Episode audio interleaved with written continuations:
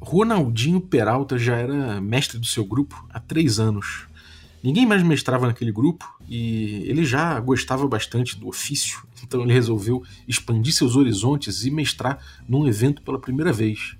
Ele nunca tinha mestrado para estranhos, ele já mestrou a aventura que ele escolheu algumas vezes para o seu grupo, uma vez deu o TPK, ele acabou jogando de novo a aventura, então ele estava bem seguro do que ele ia mestrar ali e ele achou que ia ser interessante mestrar para pessoas diferentes, né? E então ele se inscreveu no evento, preparou o Roll20, preparou tudo, preparou o Discord, preparou a trilha sonora, tudo que ele estava acostumado a fazer, que ele viu nas strings o pessoal fazendo, ele fez igual.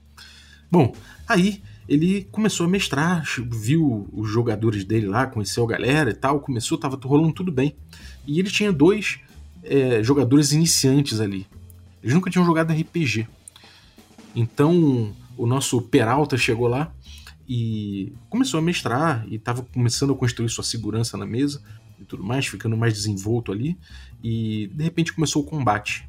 Logo de cara, um dos jogadores iniciantes falou: Nossa, eu vou pegar, vou girar minha espada por cima da minha cabeça, vou, vou, vou girar meu corpo para fazer uma finta para a criatura não perceber que eu vou meter um voleio com a minha espada no pescoço dela. O Peralta olhou, coçou a barba e falou: Bom, não sei exatamente o que fazer. Não funciona assim, né? Então vou, vou explicar para ele. Falou: Amigo, é o seguinte: no RPG você primeiro descreve de forma geral o que você está fazendo. Então, você no combate, a gente assume que teu personagem está fazendo várias manobras, está andando para lá, para cá, está esquivando, está fazendo vários ataques ali, e a gente vai ver como esses ataques aí desencadeiam. Então você declara que vai fazer um ataque e rola o dado. O jogador iniciante virou e falou: pô, legal. Então é assim, beleza, então vamos lá, vou jogar o dado. Aí jogou o dado, tirou um, um 4. O Peralta olhou e falou: bom, é isso aí, você errou a criatura, passou longe da sua espada, a criatura nem sentiu que foi atacada. Os outros jogadores foram lá todos, fizeram seus ataques. Alguns passaram perto e tal, só um acertou, que foi uma flechada que acertou a criatura. E o mestre pediu para rolar o dado e falou: Bom, só flecha acerta a criatura. E não escreveu nada demais porque só tirou alguns, alguns HPs da criatura e tudo bem. Finalmente, o, a rodada novamente dos jogadores, depois da criatura errar uma, uma, uma bocada que tentou acertar o, o, jogador que. O jogador novato lá que bradou a espada por cima da cabeça. E aí ele mesmo fala: Bom, já que a criatura foi acertada com uma flecha, eu vou tentar cortar a perna dela, enfiar a espada no mesmo lugar, aproveitando que ela tá já com dor ali. Eu vou, eu vou fortalecer essa dor para atrapalhar mais ela. E aí o Peralta olhou e falou: Hum, eu não sei o que fazer, porque seria só um ataque, né? Então faz o seguinte: rola o seu dado aí, é aquela coisa que a gente falou. É mais você rolar o dado e ver se acerta ali e tal. E aí o, o cara chegou, rolou o dado e acertou. E o mestre falou: Bom, você acerta ali em cima, da, na região ali onde a flecha tava, a criatura solta um berro de dor e joga o dano aí. E aí o cara tirou um ponto de, de HP e ficou assim, né? O combate se desenvolveu, muitos erros, muitos acertos também, é, até a criatura morrer, mas os, os erros acabaram é, fazendo com que o, aquele, aquele combate ficasse muito no, na base do rolo dado, errei, acertei, rolo dado, errei, acertei. E tinha até um jogador mais experiente na mesa, né? E ele, quando acertava, ele falava: Posso te escrever? O mestre falava: Pode. E o cara falava: Eu cheguei com a minha espada e fiz um corte em V que abriu a barriga da criatura, que sangrou e gritou e não sei o que. E passava 15 minutos descrevendo o resultado do dado. E, bom, o Peralta foi para casa um pouco confuso, pensando que aquele combate podia ter sido mais emocionante. Ele tomou quase metade da sessão de jogo daquele evento e acabou que ele não conseguiu terminar. O tempo acabou, a galera tinha uma palestra para ouvir no Discord e teve que segurar ali, logo depois de ter terminado o combate, o grupo ter, ter luteado a criatura ali. A gente vai falar hoje justamente sobre rolagem de dado e a relação das rolagens com a narrativa, né? É a narrativa vindo impulsionada pela, pela rolagem, pela mecânica, ou é a mecânica pautada pela narrativa, formas de encarar isso e, inclusive, deixar seu combate e outras interações do jogo mais interessantes. Então, vamos rodar a vinheta. Oi, quer café? Café com o quê? Dungeon!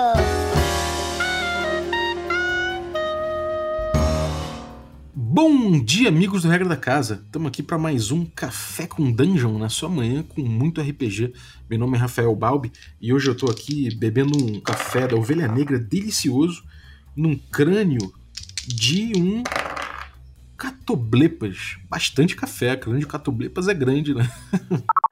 Hey, hey, salve, dona Lagartixa! É hoje que vamos saquear aquele mago velho da torre voadora? Olha, eu já peguei poção pra voar, já peguei poção pra curar. Mas não dá não, bacalhau tá louco. E qual foi, dona Lagartixa? Vai amarelar? Não é isso, meu filho. Mas chega lá, vai acontecer que nem das outras vezes. Aquele velho maluco joga uma areia preta no grupo e todo mundo cai dormindo. Rancatoco ficou por lá, a pobre da mudinha ficou por lá, a Silvia Jurubeba só faltou roncar. Dá pra gente não, bacalhau? Então segura essa! Que poção é essa? Não é poção, é um frasco com o novo café coral da Ovelha Negra Cafés. Cada um toma duas doses e pronto. Imunidade a sono instantânea. A gente invade, ignora o velho da torre e resgata a espada cantante, pega o baú cheio de ouro e depois a gente volta para dormir em paz quando baixar a bola. Nossa, e que cheirinho gostoso é esse? Você não tá entendendo, dona Lagartixa, esse café é delicioso.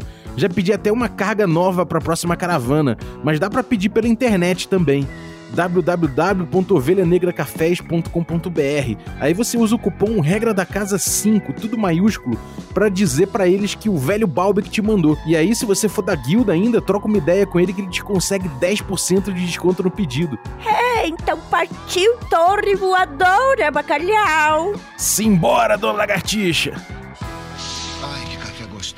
Bom, vamos começar o podcast de hoje, mas antes eu queria lembrar vocês de duas coisas. A primeira é de você dar uma conferida lá no Promobit, o site do nosso parceiro é, que está apoiando aqui o Café com Dungeon. E é um site muito legal, cara. É, você entra lá, faz seu, faz seu cadastro, faz seu perfil, você começa a conhecer gente que tem os mesmos interesses que você, e as pessoas começam a cadastrar promoções de toda a internet dos itens que você curte. Né? Então, se você der uma procura lá, você provavelmente vai achar coisas interessantes que você curte estão em promoção, vai poder adicionar pessoas que curtem mais ou menos as mesmas coisas, vai poder cadastrar as suas promoções se você quiser, botar seus alarmes também, caso apareça uma promoção de alguma coisa que você está procurando, né? Você pode deixar lá o alarme e quando aparecer ele apita. E além de tudo, tem blog e tem review que a galera compartilha dos, do, dos itens lá. Eu mesmo compartilhei uma promoção de um moedor de café que eu estava atrás, e eu achei a promoção boa, mas não tinha comprado ainda. E botei a promoção e uma galera comentou que era ruim. Pô, sai dessa, esse, esse moedor aí é ruim.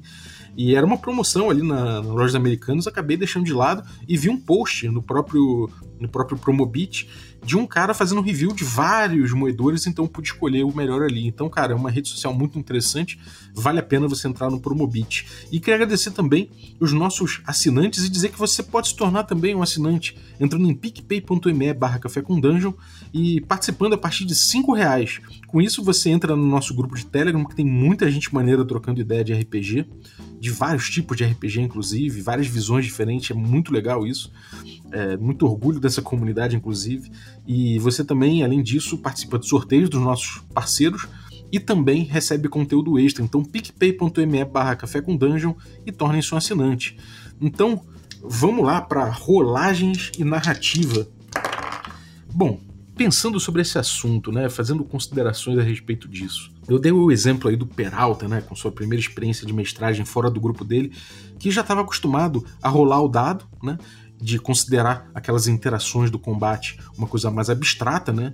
E, e, rolar o dado e depois da rolagem do dado descrever o que aconteceu.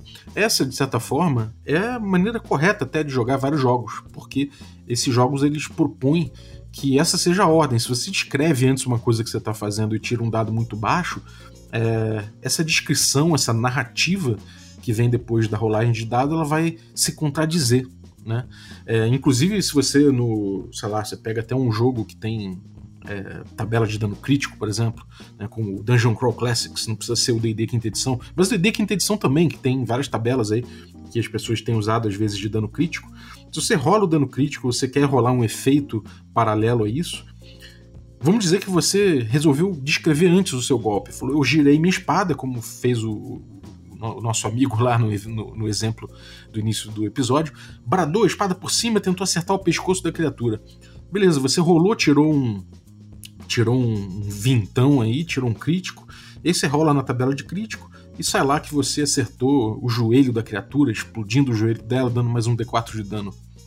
Bom, você teve um erro aí. Se você está jogando um sistema que, que, que leva você a, um, a, uma rolagem, a essas rolagens e a esses resultados, você não devia ter descrito antes, né? Porque afinal de contas você criou uma dissonância e em certo momento você chegou e descreveu uma coisa que não coincidiu com o resultado que o dado te trouxe, né? E, e, e você não precisa nem de uma tabela de necessariamente uma tabela de críticos, né, para você enxergar isso, né? Se você descreve muito no D&D e de repente falha no seu ataque, aquela descrição ali pode não caber muito, né? É, e aí pode não simplesmente não caber, né? Às vezes até cabe, né? Você pode ali descrever depois do, da rolagem do jeito que caiba, mas ainda assim é, desconecta você de uma descrição prévia, né? De, uma intenção. Esse posicionamento ficcional acaba tendo pouco impacto na mecânica do jogo, né? É, principalmente num combate. Se você está numa, numa situação mais ampla, e vamos botar um teste de atributo do D&D quinta edição, você quer de repente pular um muro e o mestre fala, bom, a dificuldade de pular esse muro é 12, você precisa de 12. Então você joga o dado e vê o que, que sai dali. Você pode até falar, bom, eu vou tentar. É, como é que é o muro? Ele tem vinhas, ele tem. É uma cerca viva. O mestre descreve, fala que tem umas plantas ali. Você fala, então vou tentar me agarrar nessas plantas. Dá? O mestre fala, bom, beleza. Você então tem aí uma vantagem já que você está fazendo isso. E aí, beleza, o jogador se posicionou ficcionalmente, conseguiu uma vantagem por conta disso e beleza. Né? É, e aí o, ele joga o dado e aí isso tem uma decorrência. Isso, na teoria, é muito interessante, porque obriga, né? Obriga não, mas estimula que o jogador descreva um pouco melhor ali o que ele está fazendo. Mas nem sempre isso é verdade, né? Principalmente se o mestre não dá muitos detalhes de descrição, se não acontece esse diálogo, né? Você acaba tirando né, um pouco o aspecto jogo do diálogo ficcional, ou seja, você desgamifica a narrativa. Né? Isso acontece muito no combate. No combate isso é mais visível, né? isso é mais claro. Não é sempre que você acaba mexendo tanto nesse posicionamento ficcional, porque justamente para evitar certas discrepâncias, né?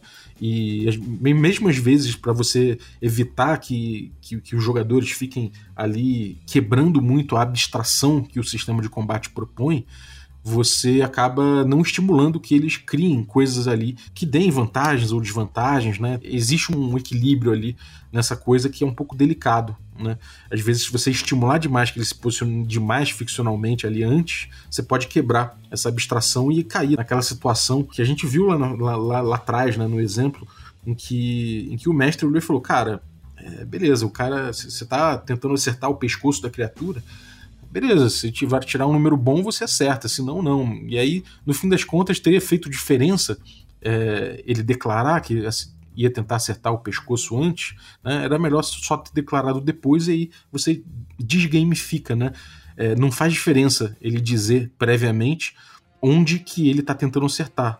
A descrição dele ele só tem uma função, e não é uma função dentro do jogo, ela é fora do aspecto jogo da, da, parada, né? Ele só, ela só descreve o resultado de uma rolagem de dado. Então a gente tem aí um paradigma diferente no, no dentro dos jogos old school, né? No D&D antigo, se a gente utilizar o Quick Primer for Old School Gaming, né? Que ele propõe um, uma filosofia de jogo que é o Combat Full.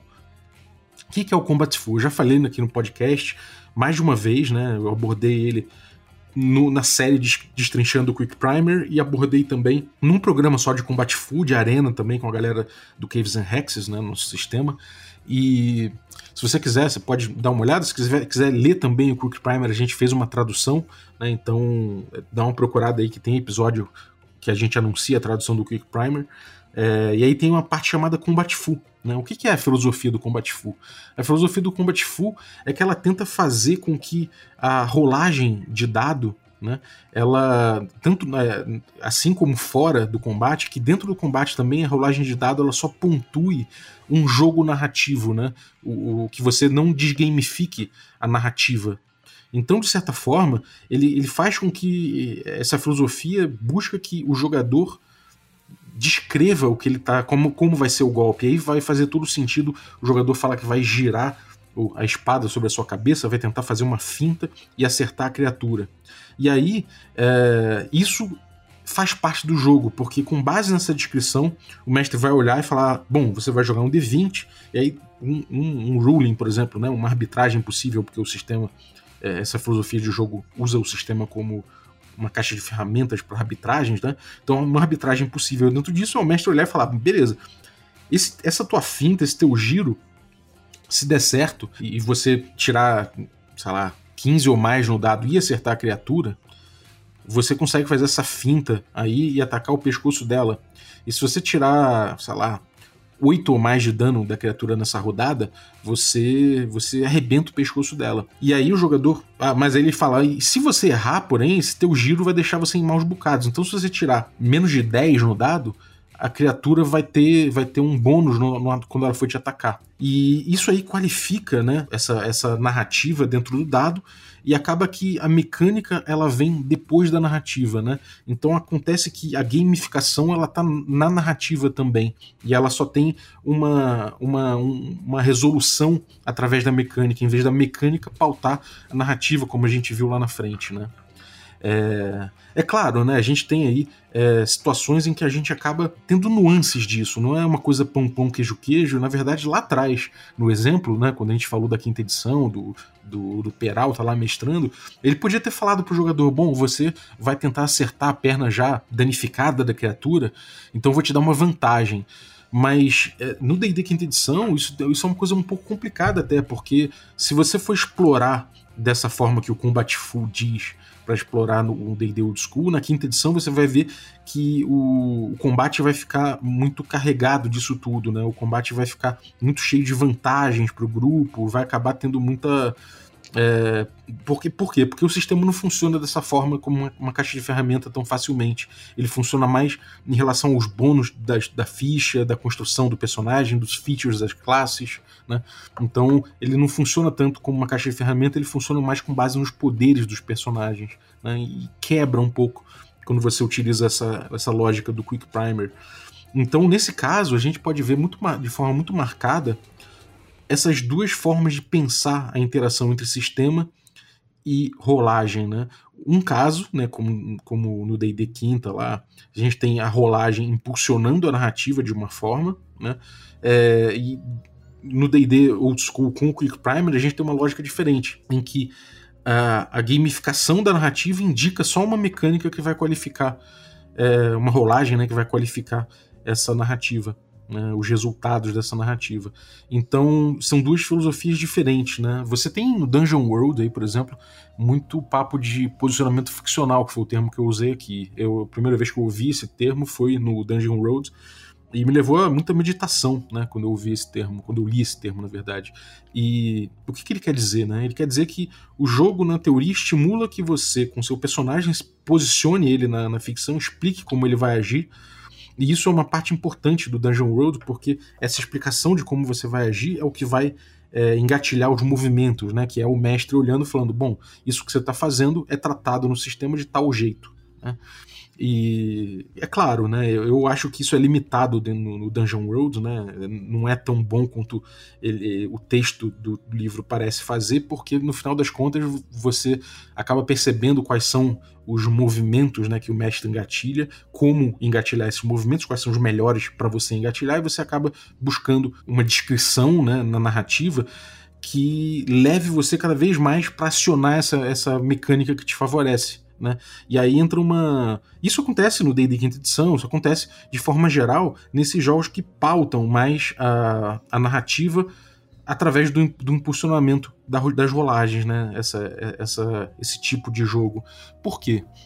Eu gosto de fazer analogia do, do controle do Wii. Né? O Wii da Nintendo, vocês já devem ter jogado, já devem ter visto é, é um nunchuck, né? Você pega ele, ele tem um sensor na tela, né? Como, como tinha aquelas pistolas antigas do Master System, e você move ali e ele reconhece teu movimento.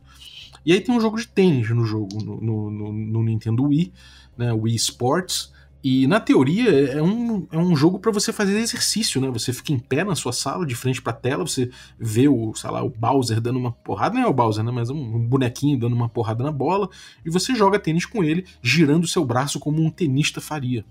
Né? E é muito interessante isso, porque você faria exercício enquanto você joga.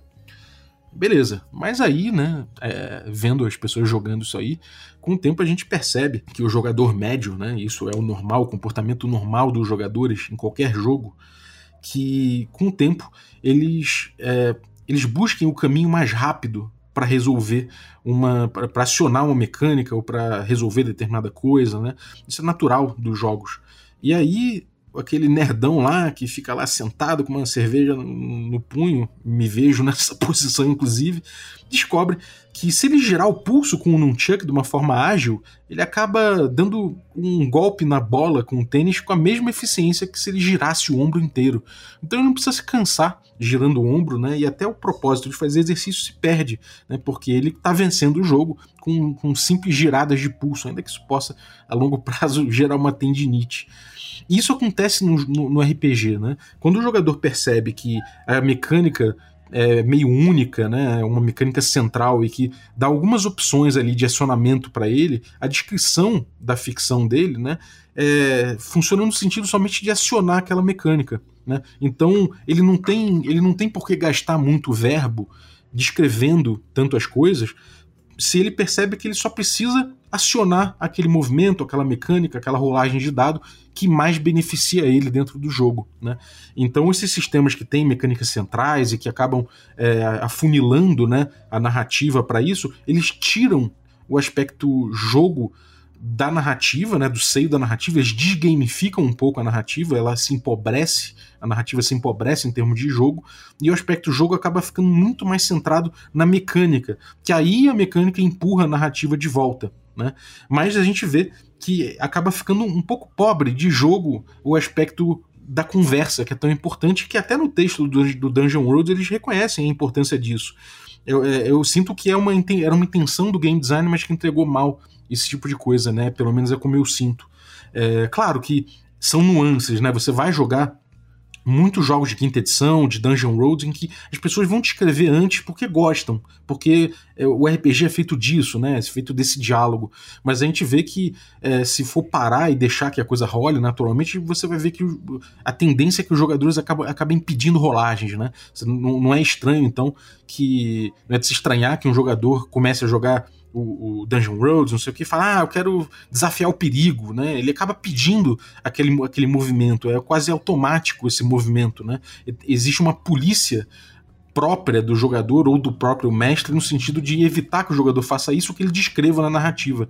A mesma coisa na quinta edição, aquela, aquele clássico do ah, eu quero rolar percepção. Peraí, calma, me diz o que, que você está fazendo. Você está olhando em volta? O que, que é que você está fazendo? Não me pede rolagem. Né? É, isso acontece muito. Eu entendo que em muitos jogos isso seja o natural, né? É, seja inclusive o caminho natural não tem problema nisso. É um jeito justo de jogar RPG e não tem problema nenhum nessa parada, né? É só o jeito que ele se comporta, é o jeito que aquele jogo se comporta. Você tirar a gamificação da narrativa, não tem problema. Você vai jogar os dados, vai ter aquelas mecânicas ali, e o jogo acaba sendo aquele, aquele uso das mecânicas impulsionando a narrativa e o, o esforço narrativo acaba sendo esse esforço de descrever o que a mecânica empurrou para você, né?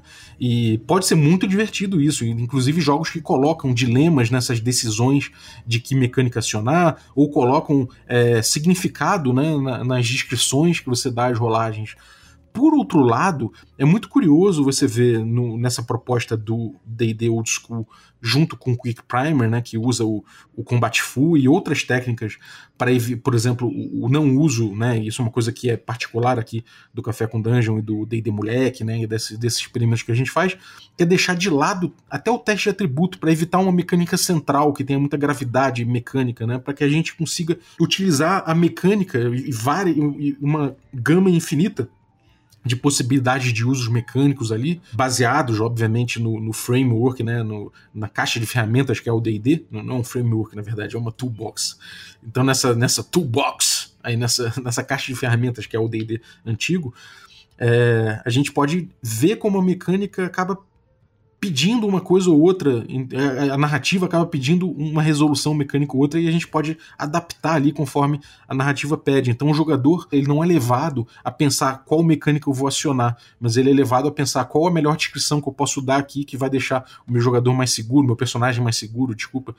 Então isso acaba fazendo com que a narrativa fique muito gamificada e a mecânica seja só um pedido dessa, dessa narrativa. Né? A narrativa às vezes pede essa mecânica específica. Um exemplo disso é quando eu gosto de, de, citar esse exemplo, muitas vezes você já deve ter ouvido, e eu vou repetir aqui mais uma vez, não sei se você já ouviu.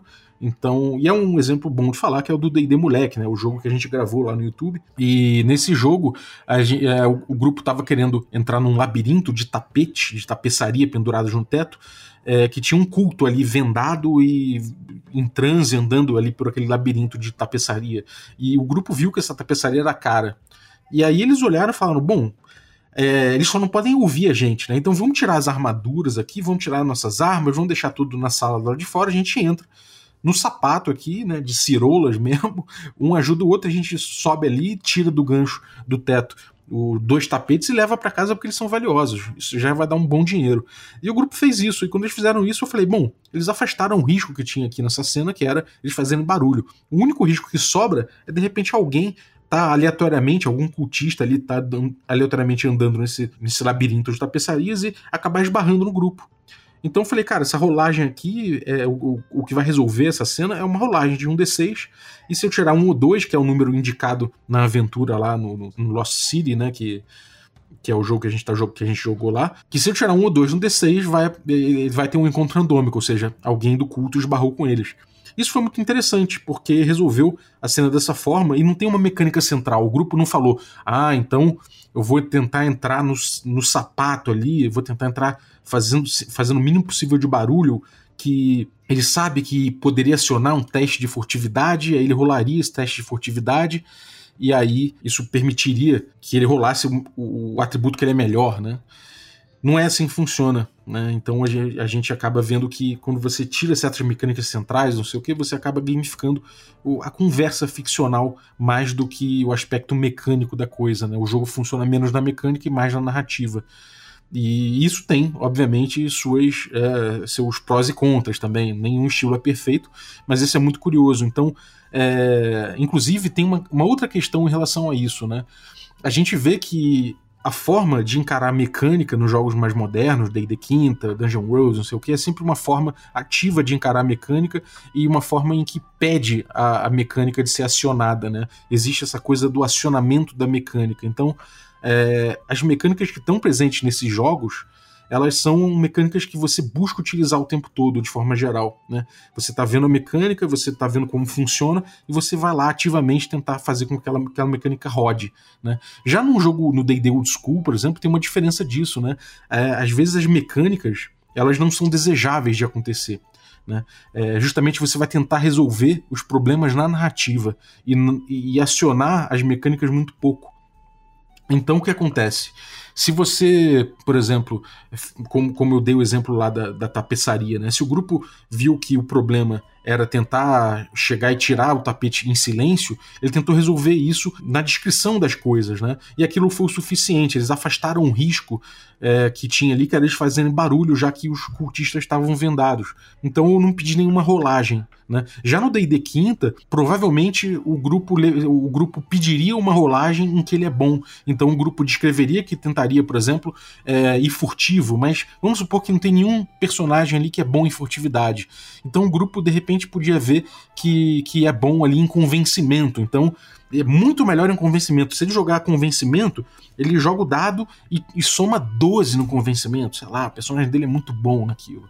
Então ele fala, cara, em vez de tentar ir na furtividade, eu vou tentar convencer o cultista de que eu preciso levar um tapete para fora.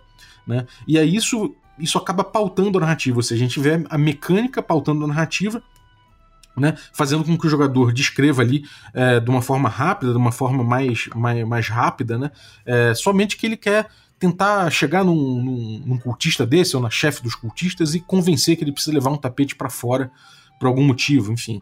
Ele dá a descrição dele lá direta e o mestre avalia ali se, se aquela rolagem ali vai ser vai ser com vantagem, com desvantagem, se vai ter uma penalidade. No, fundo, no fundo, ele tem mais 12 naquilo, né? Em vez de um bônus de mais 2, e isso faz toda a diferença do mundo, independente de vantagem ou desvantagem, né? Então, o caô que ele manda ali não vai fazer tanta diferença no fundo, porque o personagem dele é muito, muito melhor na, na rolagem de convencimento do que na rolagem de, de stealth, né, de, de furtividade.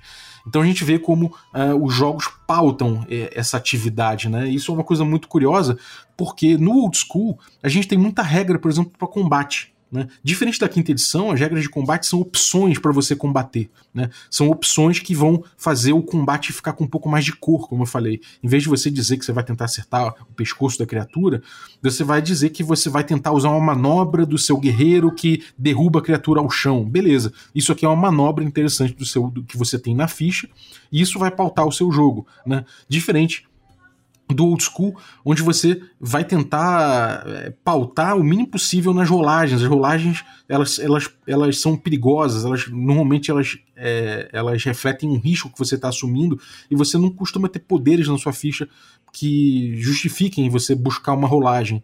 Então, se você puder de repente arrumar um esquema da forma mais segura possível, que você de repente só coloque ali a espada, a lâmina da espada para fora quando a criatura for passar perto de umas pedras onde você se malucou ali, e aquilo vai ser muito fácil de você acertar, ao passo que, que a criatura lá vai ter muito pouca forma de acertar você.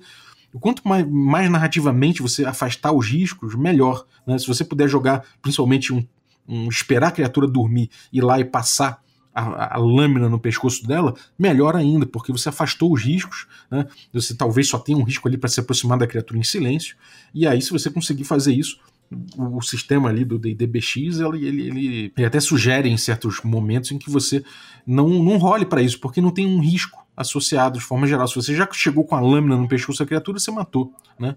Então, a não ser que de repente a criatura possa ter uma, um pescoço muito reforçado, cheio de chifres e não sei o que, você pode pedir uma rolagem, mas não, se for uma criatura humanoide, não, não tem muito porquê.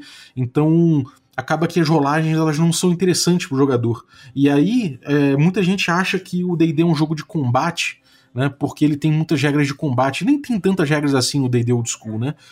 Mas muita gente acha que o D&D Old School é um jogo de combate porque ele tem muita, muitas regras de combate. Na verdade, aquilo ali são ferramentas, são parâmetros para o mestre decidir né, o, o, combate caso o jogador tope o risco. Mas, de forma geral, o risco é muito mortífero, é muito, é muito indesejável.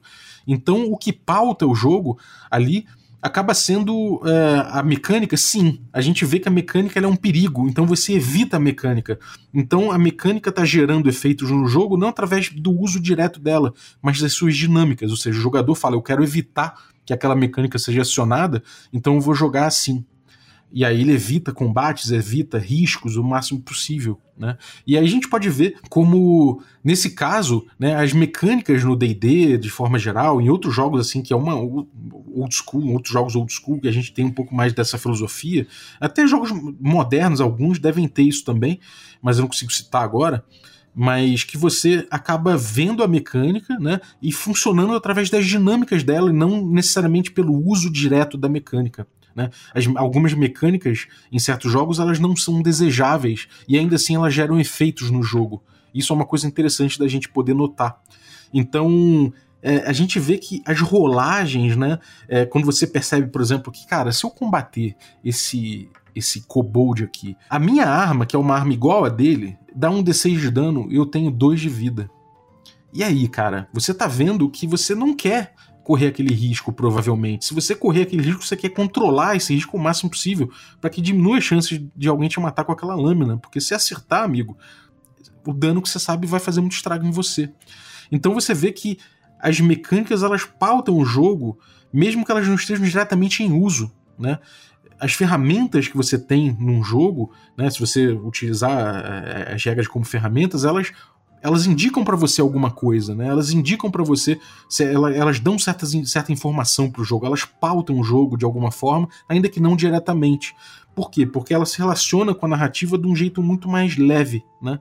Isso é uma coisa curiosa. Existe gente que divide né, as mecânicas em mecânicas pesadas e mecânicas leves. Eu não sei exatamente como é essa definição, posso até estudar para falar aqui no Café com Dungeon a respeito, mas eu imagino que seja isso, né? Certas mecânicas elas, elas, elas influenciam o jogo mais pelas pelas dinâmicas que elas, que elas proporcionam e não necessariamente pela ativação dessa mecânica, né? E, e isso pauta muito o jogo. Se você entender isso, você vai entender a melhor forma de utilizar cada jogo, né? Entender rolagem, entender o melhor aspecto. Isso, inclusive, é uma coisa que eu acho que tem muito a ver com a natureza do RPG, né? É, é muito difícil você ver num livro é, toda a descrição exata de, da mecânica e das suas dinâmicas e de como utilizar elas, de qual é o melhor momento de rolar, né? Isso é uma coisa que a gente não vê tanto nos manuais de jogo e que talvez fosse melhor, até porque muitas vezes, como eu falei lá atrás, o Dungeon World ele fala muito bem de dinâmicas de jogo, mas às vezes você vê que na prática não, não contempla tanto quanto ele gostaria, sabe? Então, isso é uma coisa que ainda precisa muito ser trabalhada nos RPGs de forma geral e que você como mestre ou como jogador, se for um jogo sem mestre e tudo mais, ou jogador num jogo que tem outro mestre, tá, ainda assim você vai perceber isso, você precisa jogar. Você precisa jogar e entender aquelas dinâmicas, as influências das mecânicas e o uso direto e indireto das mecânicas para poder entender como funciona o jogo, porque existe esse lado da narrativa né? Ela, e essa narrativa ela sempre se relaciona com a mecânica de alguma forma. Não adianta a gente pensar, como na regra de ouro, que, ah, então, se ela atrapalhar, você tira. Mesmo o fato de você assumir que você vai tirar a mecânica caso ela atrapalhe a rolagem, isso já é um partido de jogo. Isso já está dizendo para você que o mestre tem um poder dentro daquele jogo de tirar um acionamento mecânico caso ele ache que aquilo ali não funciona por algum motivo. Isso já é uma proposta de jogo, né? ainda que seja um, uma proposta de deixar de lado mecânicas de que, enfim, na minha opinião, leva a, leva a um, um estilo de jogo, né? ele, ele gamifica uma coisa muito que eu acho delicada, que é o mestre vai decidir, sei lá, por quê que ele vai usar ou não vai usar determinada mecânica, né? É, de acordo com o sabor dele. Diferente de quando você tem uma abordagem de falar, cara, você tem essas ferramentas aqui, essas ferramentas são as que você vai utilizar para arbitrar. Né? Então a gente tem aí várias abordagens diferentes a respeito desse assunto, e de forma geral eu acho que vale muito a pena você entender como funciona o seu jogo, como aquele jogo funciona melhor. Né? Eu tive aí um, um experimento, eu estou fazendo esse experimento com o Caio, com o, Diego, com o Ricardo, com o Vinícius, aí nossos assinantes de arquivos paranormais. A gente na primeira sessão a gente a gente patinou numa dinâmica de jogo, né? A gente tem ali no, no arquivos paranormais três ações básicas. A gente tem uma ação livre, que é uma ação de forma geral que não tem a ver com obtenção de pistas do caso. A gente tem uma ação a gente tem uma tarefa, né, que ele chama, é uma tarefa, normalmente você não precisa rolar nada, você só, simplesmente é quando o agente ele busca uma pista e ele tem alguma minúcia ali, alguma característica na ficha dele, no passado dele, é, ou alguma característica dele mesmo que que leve ele a, ter uma facilidade ali, naquele caso, em relação àquilo, ou uma tarefa narrativamente significativa, que é quando é, existe um conflito, né, existe alguma dificuldade na obtenção de alguma pista, e aí ele precisa fazer esse teste. A gente olhou e percebeu uma zona cinzenta, de certa forma, ali, né, uma zona cinzenta entre a tarefa e a tarefa narrativamente significativa.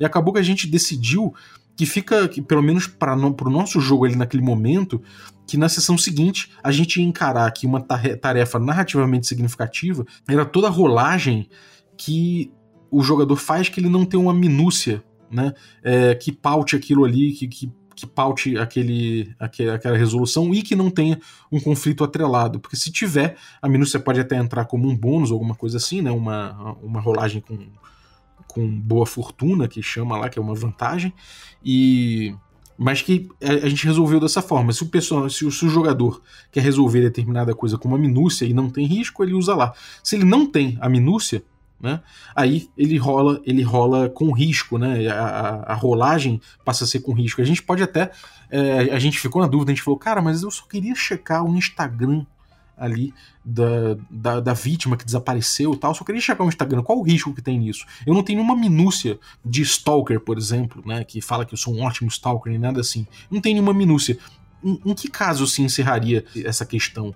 Eu jogaria essa pesquisa sobre a vítima no Instagram, no, só de rolar o feed dela, eu jogaria um dado ou não jogaria? Certamente não é uma ação livre, porque é uma, uma atitude que eu estou tendo aqui para buscar pistas. Mas eu não vejo exatamente se ele é uma ação uma, uma tarefa simples, porque eu não tenho minúcia lá, e também não parece ser conflitivo, porque qual o conflito que eu tenho? E não, o jogo te empurra, me parece, a entender que se você, não tem uma minúcia, você vai jogar com risco. E aí o mestre, ele pode pedir aquela rolagem, né? O mestre não, o diretor, ele pede uma rolagem e aí ele vai é, adicionar um risco possível, né? Algum problema que teve naquela, naquele empreendimento ali, que seja só ver o Instagram, é, ele vai dar um direito do mestre é, botar um, um, algum problema, algum obstáculo naquele momento ou mais à frente.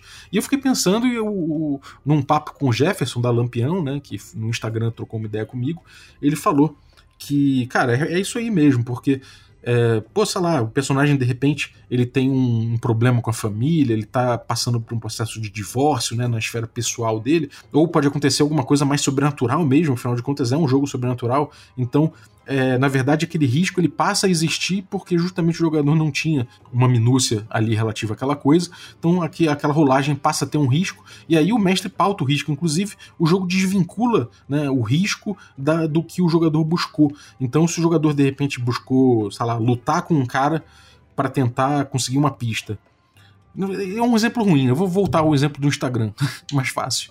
É, o jogador foi lá e tentou buscar no Instagram aquele negócio. O, o, mestre pode simplesmente olhar e falar: Cara, você rolou, você falhou, mas eu vou segurar essa falha, essa falha vai me dar um ponto de antagonismo e você vai conseguir achar o que você queria, mas no futuro eu posso usar esse ponto contra o grupo, né? Botar um obstáculo, esse, esse, eu, a atividade do mestre é pautada por isso, inclusive o mestre precisa de pontos de antagonismo para botar desafios na frente do grupo. Então ele desvincula. Esse desafio pode aparecer no futuro para outro jogador em outro momento, né? Inclusive o jogador, o mestre pode acumular esses pontos de antagonismo para botar, para criar um vilão, para botar um vilão em jogo, etc. Então, é, é esse jeito de pautar a narrativa através dessas mecânicas acaba funcionando dessa forma e é uma forma até muito inteligente de fazer isso visando é, que o mestre ele libere sempre de forma geral as pistas mais importantes para os jogadores e possa guardar elementos ali para depois. Eu acho que isso encerra certos problemas também, que acaba que, na vontade de controlar o, o, a atividade do mestre, acaba dando muito poder para o mestre, porque afinal de contas o mestre pode fazer um belo de um railroad ali liberando sempre a pista que ele quer, né, que ele bota no caminho do grupo. É, ainda que o grupo vá pautar a busca de pistas, né, é, isso é uma coisa que acontece no, no jogo, é, o mestre pode tendenciar mais facilmente isso porque ele controla o, no fundo, o sucesso ou o fracasso, podendo usar ou não esses pontos de antagonismo no futuro.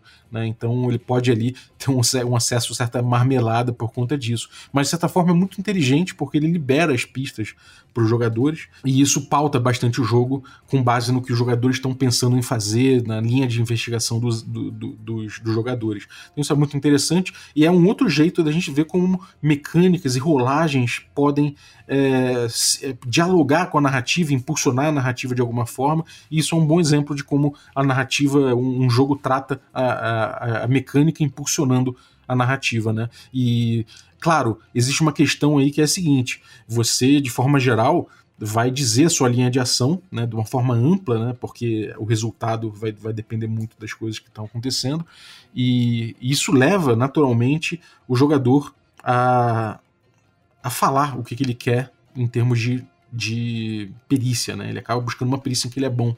Então, é normal, eu acho que é normal nesse tipo de interação que o jogador peça uma rolagem de acordo com, com, com a perícia dele, em vez de deitar na narrativa, né? De descrever bastante e de se posicionar ficcionalmente antes, né?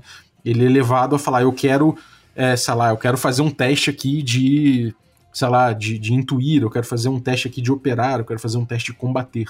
Né? Isso me parece que leva o jogador a, a, essa postura e isso me parece ser corroborado quando eu vejo o vídeo do Jorge mestrando mesmo o jogo e acontece isso bastante. Os jogadores falam que querem acionar determinada rolagem e isso pauta o jogo, não é à toa que a rolagem ela tem um nome, um verbo, né? É um, não é, é, percepção, não é, é intuir, né? Então é, é uma coisa que leva, eu acho que é, é da própria dinâmica do jogo que o jogador peça a rolagem, né? Ele, o jogo de certa forma leva a essa interação. Isso não, estraga o jogo nem nada, porque a gamificação ela tá muito nessa interação aí do, do jogador buscar certas linhas de investigação e ver as decorrências disso, né? E o, e o mestre entregar as pistas e eventualmente botar obstáculos no caminho deles é, caso eles falhem no, nos testes de obtenção de pista. Então acaba dando significado ao pós-pista, né? Que é uma coisa interessante, é uma proposta interessante do jogo, mas que a gente está testando ainda para poder falar melhor em breve um review, inclusive aí do, do Arquivos Paranormais, que é muito interessante. Enfim, eu acho que a, a gente deu um passeio aqui, né? Pelos jeitos de se encarar a narrativa antes, de, ou depois da, da, jogada de dados, como trabalhar bem essas coisas e como a gente pode aí é, encontrar de repente a melhor dinâmica para cada jogo, fazendo uma sintonia fina né, a respeito das dinâmicas de jogo e de como funciona essa interação de narrativa e, e, e mecânica né, em cada jogo. Então é isso. Depois dá uma conferida no Caves and Hexes, né? Que é um jogo que é baseado no D&D no, no BX, só que ele é todo redesenhado de certa forma para estimular que a, a, rolagem não seja feita daquela forma, até no combate, né? Para que não seja feito de uma forma que você eh, role o dado primeiro e descreva depois, né? Porque acaba sendo um jogo muito cruel se for levado para esse ponto, porque é, a gente prefere que o jogo seja um jogo de evitar rolagens, né? Do jogador tentar na, gamificando a narrativa evitar rolagens. Então a gente redesenhou o D&D Basic de 81 para funcionar e impulsionar melhor esse tipo de dinâmica no jogo. Então dá uma conferida lá cavesandhexes.com, você pode dar uma olhada também. Mas é isso, eu acho que essas reflexões aí são muito importantes, né? Eu acho que é elas trazem inclusive um, um, estilo de, um estilo de jogo que era um pouco perdido, que é essa coisa de você gamificar mais a, a descrição das coisas, você a, a, descrição esmiuçada e tudo mais, que eu acho muito curioso, e também uma forma da gente encarar é, da melhor forma possível é, os jogos em que a mecânica ela impulsiona a narrativa de alguma forma, ela pauta mais a narrativa do que o contrário. Então são duas escolas, por assim dizer, né? duas formas de encarar o jogo são plenamente válidas e muito interessantes e que tem propostas ali interessantíssimas dentro disso, como a gente viu no Arquivos Paranormais. Espero que vocês tenham curtido aí. Queria agradecer também o Yuri Sayer, camarada aí do grupo de OSR do WhatsApp. Muito obrigado pela vinheta fofa, cara. Valeu mesmo. É, e você, se quiser mandar uma vinhetinha também pra gente usar na abertura do Café com Dungeon, pode usar aí o número que tá na descrição do episódio e manda pelo Telegram ou pelo WhatsApp, que aí eu vou poder usar também na entrada. Lembrando que se você mandar, você está automaticamente autorizando o uso, né? É, acho que é o, é o lógico. e eu quero agradecer você que ficou ouvindo a gente até agora. Muito obrigado pelo teu, pela tua audiência. E eu queria agradecer também os nossos assinantes, né, que tornam essa aventura possível. Então, agradecer aí os nossos assinantes Café Expresso. Dentre eles, eu vou agradecer o Felipe Faria, grande ilustrador, muito obrigado, Felipe. Queria agradecer também os nossos assinantes Café com Creme, e aí dentro deles eu vou agradecer o grande Francisco Siqueira, o Chico, que trabalha aí com, com a gente no Caves and Hexes, né, um dos autores aí. Muito obrigado, Chico, pela parceria e felicidades aí com a, com a criança nova aí, com, com o filho. E também os nossos assinantes Café Gourmet, a galera também pesada aí, o, o Erasmo Barros, o Gilvan Gouveia, o Ricardo Mate, Adriel Lucas, Bruno Cobb, Diego Sextito, Rafa Cruz, Abílio Júnior, Denis Lima, Matheus Guax, Jean Paz, Franciola Araújo, Rafael Mingo, Daniel Melo, Vinícius Lourenço, o Rafa Garotti, o Guilherme Nojosa, o Caio Messias, o Pedro Cocola, o Thiago Tito, o, Marcos Paulo, o Pedro Obliziner, a Pati Brito e o Rodrigo de Lima Gonzalez. Galera, muitíssimo obrigado pelo apoio de vocês, um abraço e até a próxima.